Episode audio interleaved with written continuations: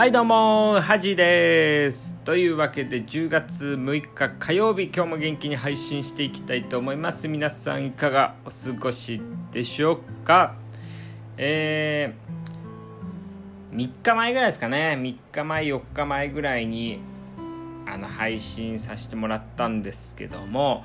あのついに Apple Watch とか iPhone とかでもあのパスモがえー、使えるようになりましてですねあの携帯今までね Suica しか使えなかったんですけども、えー、まあ定期券とかも携帯で購入できるように東京メトロの方でね東京あの購入できるようになったということで早速ねあの仕事終わってからあのアクセスしてみたんですけどもやっぱ混んでましてなかなか入れなくてですね。先ほどやっと、えー、定期券の方ね購入できました。だいぶねこれでこう楽になってくるんじゃないかなと思いますね。あの Apple Watch を買う時にですね一番なんかあのまあサイトでね Apple Watch いい点みたいな形で一番いいって言われてたのはやっぱ Suica でいろいろできるっていうこととまあ支払いほとんどの支払いがまあ腕のねアップルウォッチでできるっていうことだったんですけどもあのー、私は定期の方がねパスモでして、えー、そのねこう通勤は普通のカードでしかできなかったのでアップルウォッチのこう良さっていうのはまあ、7割ぐらいしか発揮できてなかったかなと思うんですけど今回でねやっぱこれができるということでちょっとどれぐらい便利になるかっていうのを使ってみてね判断していきたいかなと思うんですけどもなのでこれ Apple Watch をねあの買う方とか、まあ、新しいのも出ましたので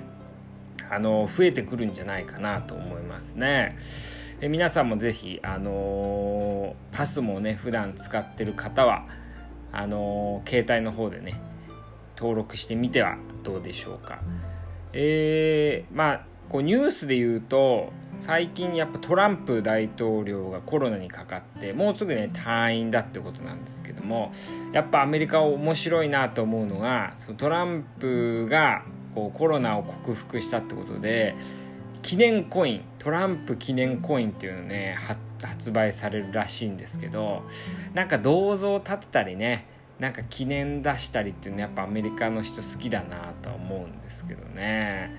まあ記念コイン、まあ、結構ねあのー、こう将来価値がねつくかもしれないんで結構人気というか多分限定発売だと思うので、まあ、結構予約とか殺到するんじゃないかなとは思うんですけども。えーなんですけどねあのラジオ最近こう僕もともとね習慣化というかね継続力がないなと自分では思ってたんですけどあの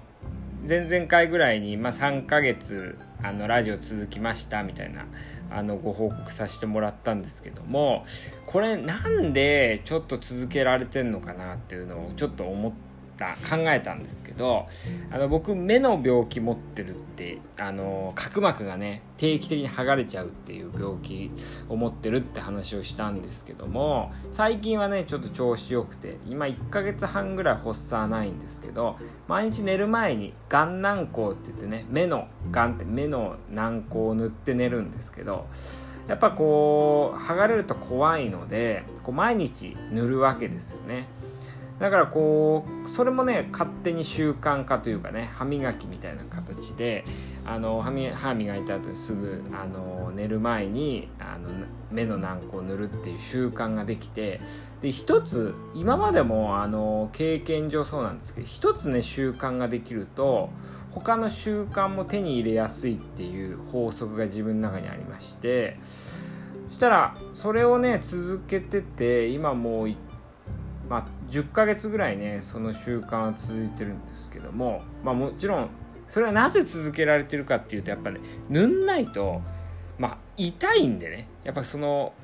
背面の恐怖ですよね。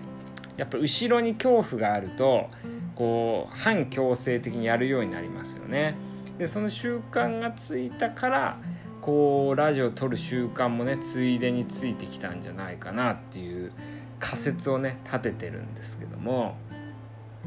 あともう最近まあ早起きの習慣の話とかしてますけど仕事始めてまあ5年ぐらい経つんですけどあのその早起きもね4年ぐらいあのするようになって4年ぐらい経ってるんですけど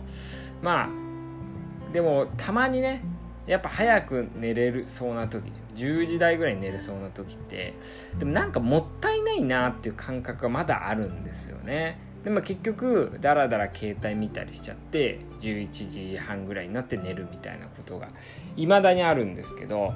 あの皆さん結構そういう感覚ってあるんじゃないですかね。今日早く寝れると思ってもなんかもったいないなんかこの時間になんかできないかなって思っちゃう人多いと思うんですけどやっぱこう結論的にはねやっぱ早く寝れる日は早く寝た方がいいっていうことですよね。あのやっぱ最近なんかこう寝るためにねこう生きてるんじゃないかって思うぐらいになってますね。やっぱ寝れるっていうのはすごい幸せですしね。やっぱあの外来とかで若い悩んでるあの若い人とか来るんですけど体調が悪くて。でも内臓系的にはね全然悪いとこなかったりするんですけどで採血データも問題ない。そういう人はね大体寝不足ですよね。だから体調悪くて寝不足かって言われるいうよりはやっぱ仕事とか悩みが多くて寝不足になっててまたそういう体の症状が出てくるって感じなのでやっぱ寝れる時に寝ておいた方がいいっていうのがやっぱ結論ですね。いろんな人を見て。で昨日あの喉ね喉がねちょっと良くない感じだったのであの別に風邪気味ってわけではないんですけど、まあ、喋りすぎなのかもしれないですけどあの僕よくねあの僕が風邪ひきそうとかね喉があちょっとイガイガするなった時に飲む飲むというか舐める喉飴は VC3000 喉飴ってあのビタミンの黄色い多分どこにでも売ってると思うんですけどっていうまあのを舐めててそうするとね結構風邪の治りも早いなって自分の中では思うんですけど皆さんもね好きな喉飴って絶対あると思うんですよね。一時期あのマヌカハニーって高いあの蜂蜜ののど飴があるんですけどそれうちの親がすごいハマっててあのこう多分それね聞いてるっていうのもあると思うんですけどそそれマヌカハニーを舐めてる自分がこう特別だみたいなね。そういうのもなんかちょっとあるんじゃないかなとは思うんですけどうちの親のことなんでね。ですけど確かにねあのすごいいいんですよ。滑らかで美味しいし喉にも効くんですけど。まあねちょっと高いんですよね。なんでぜひこうまあ普通の喉飴でだとこうちょっと効かないなっていう人はぜひマヌカハニーのね喉飴たくさんなんか出てるのでちょっとあのー、買ってみてもねいいかなと思いますね。値段見てみると分かりますけど高いやつめちゃくちゃ高いですね。一粒1粒100円とか200円とかするものもあるんじゃないですかね。うん。だからまあ是非あのー、まあ余裕があればね舐めてみてください。ということで、えー、あだいぶねちょっと喋りすぎましたもん。こういうことやってからね喉痛くなるんですけど、えー、今日は火曜日ということでハジーのフェイバリットアップクということで、えー、本日は、えー、賭けの考え方という賭けってあのー、まあ、ギャンブルとかね賭けの考え方っていうね本を紹介したいと思うんですけどこれ僕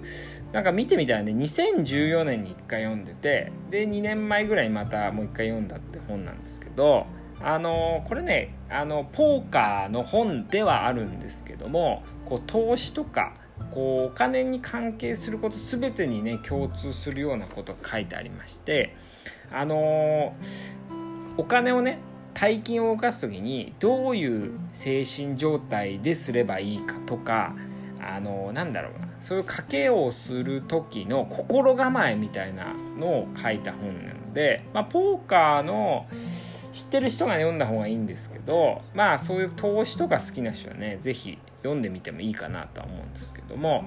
ここでねあの勝つための7箇条っていうのね。賭けに勝つための7箇条っていうのが書いてあって、えー、一応1つ目はさまざまな現実を理解し受け入れる。2つ目は長期的視野でプレイする。3が金を儲けることよりも正しい決断を下すことを優先させる。で4が金への執着を捨てる。5が自尊心を持ち込まない。6があらゆる感情を決断から排除する。で7が分析と改善のサイクルを継続的に、えー、繰り返すっていうふうに書いてありましてまあ確かになと思うんですけど